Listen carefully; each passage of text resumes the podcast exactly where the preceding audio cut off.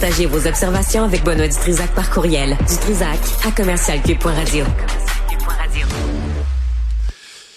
Philippe Richard Bertrand est avec nous euh, dans ah c'est Antoine Robitaille ben oui c'est vrai là tu vois Stéphanie Hey, là là j'ai hey, le beau perdu Brumel, arrête de te faire déranger par Stéphanie, là. Ouais, ben c'est parce que tu sais pour une fois j'ai quelqu'un avec qui je travaille, avec qui je peux avoir un dialogue réel là, pas factice là de vedettes qui passent à la télé. On se parle pour des, des vraies affaires, vraies Stéphanie puis moi. Oui, Tu oui, dis que nos oui. dialogues sont factices. Tu vois tu vois comment t'es sensible. Non, mais ça se peut-tu?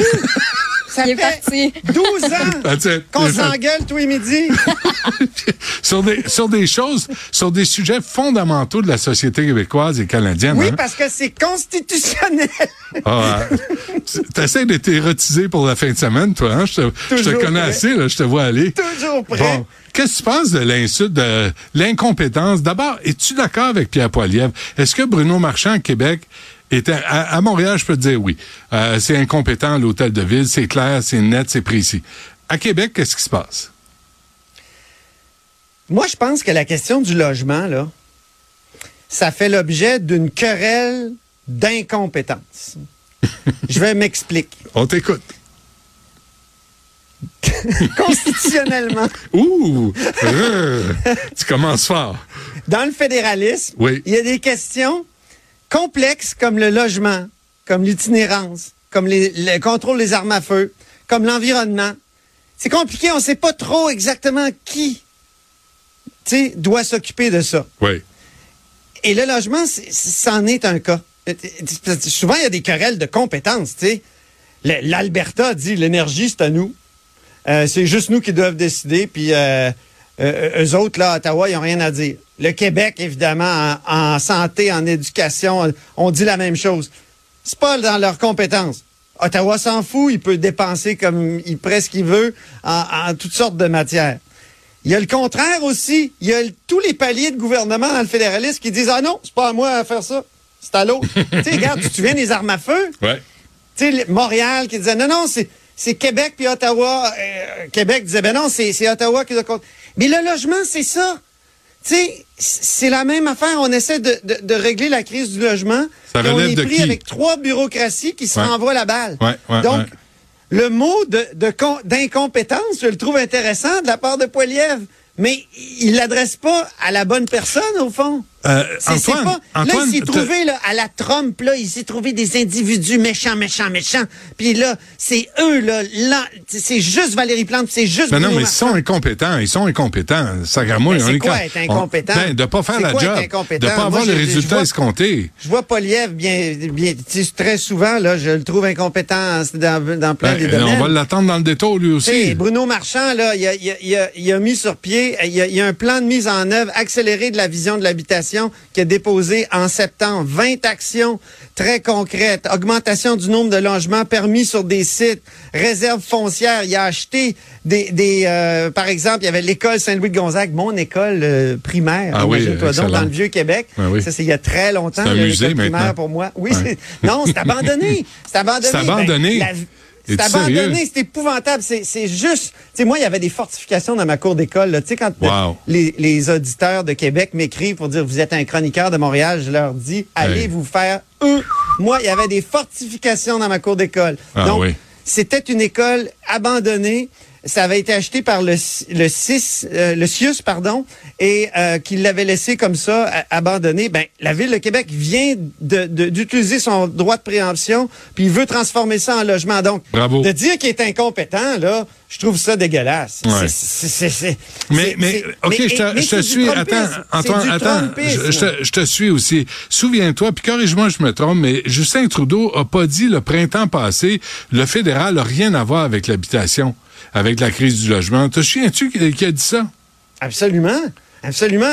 Ça, ça c'est faire, c'est faire l'impasse ou c'est oublier que euh, Paul Martin, pour régler son déficit dans les années 90, il a abandonné toutes sortes de, de, de domaines dans lesquels le fédéral était présent, dont l'habitation. Hein? Et donc, euh, tu sais, le bon parti libéral, quand il veut régler ses problèmes de finances, on sait ce qu'il fait à un moment donné. Chrétien puis Martin, ça n'a pas été compliqué. Ils ont tous balancé ça au, Ah ouais. au, au- au palier inférieur. Hein? Ouais. Et, et- et donc, ça, c'est- c'est c'est- c'est un des cas. Donc, moi, je, je, je suis d'accord sur le fait que ça marche mal, l'habitation au, au, au, Québec actuellement, qu'il y a des baisses de mise en chantier. Ça, c'est c'est indéniable, là, les chiffres sont là. Mais à quoi ça sert d'insulter comme ça, de, de, de, trouver un coupable? Ben, ça sert à un politicien euh, démagogue comme Poilièvre, en tout cas là, il est démagogique là-dessus, à, simplifier une question, à trouver un coupable, puis à faire en sorte que ces, ces réseaux sociaux euh, s'activent. Mais, mais il, a peut-être soulevé une bonne question, c'est-à-dire qu'il va falloir à un moment donné euh, que ça arrête la querelle d'incompétence et qu'il se fasse des gestes concrets. Mais je pense que c'est dommage parce que, en tout cas, à Québec, Bruno Marchand, il en a posé des gestes. Mais, mais tu sais, il y a d'autres causes euh, au fait qu'il y a une baisse de mise en chantier. Imagine, toi, tu es un t'es un entrepreneur, puis euh, t'as as une inflation de, de fou de ah non, mais, mais Antoine, t'as pas euh, entendu l'entrevue qu'on a faite à 11h30 là, avec Thomas Misters, qui est un entrepreneur, compagnie euh, Tomico, je me trompe pas, et le nombre de taxes, le nombre de délais, avant même de couler la fondation, il te plante des taxes entre les palettes, tu sais, puis il dit, faut que tu payes ça avant de commencer. Tu payes la taxe des parcs, la taxe ah, de bienvenue. Euh, J'en entendais un autre dire que les exigences environnementales, c'est épouvantable, ça prend trop de temps. Ça prend trop de temps. Euh, ah faites-le, faites-le. Mais faites-le au plus sacrant. Mais ça, ça relève du municipal aussi. L'attribution des permis, c'est Mme Plante, c'est M. Marchand. Alors, c'est à mm-hmm. eux autres de prouver. Tu dis qu'on est incompétent. Regarde-nous bien aller pour les six prochains mois. Je me souviens très bien que le gouvernement Legault avait dit à un moment donné, avait, euh, comment dire, euh, coulé des informations sur Valérie Plante, euh, qui, qui, qui arrêtait pas de parler du logement, mais qui avait quasiment pas livré ben, le cadre de sa promesse. Dans son budget, il y a plus d'argent pour les pistes cyclables que pour les logements sociaux. Ah ben. Fait que là, arrêtez de niaiser, là. Ben, arrête de chialer. moi, mais je trouve que la manière dont Poiliev s'y prend, c'est américaniser le discours. Puis ça, je trouve ça dommage. Puis hmm. c'est assez contradictoire avec l'étiquette qu'il porte. Les conservateurs, jadis, ils résistaient à l'américanisation du Canada. Ils étaient fiers de l'héritage britannique, du Dominion. On n'est plus là. On n'est plus là. Mais regarde, on en parle. Mais Antoine, on, en parle là. Ce matin, on en parlait avec Mario et Alexandre. Il aurait pu faire une sortie euh, virulente, mais mais pas en, faisant à la Trump, en se trouvant un coupable. le, résultat final, là, c'est qu'on parle de Poilièvre aujourd'hui et on parle de ses commentaires. Moi, j'en parle en, dénonçant cette façon de, de, faire de la. Qu'est-ce qu'ils disent à propos de la publicité? Parlez-en bien, parlez-en mal, mais parlez-en. Alors là, Poilievre est en plein dedans. Mais c'est pas comme ça qu'on règle des problèmes sociaux.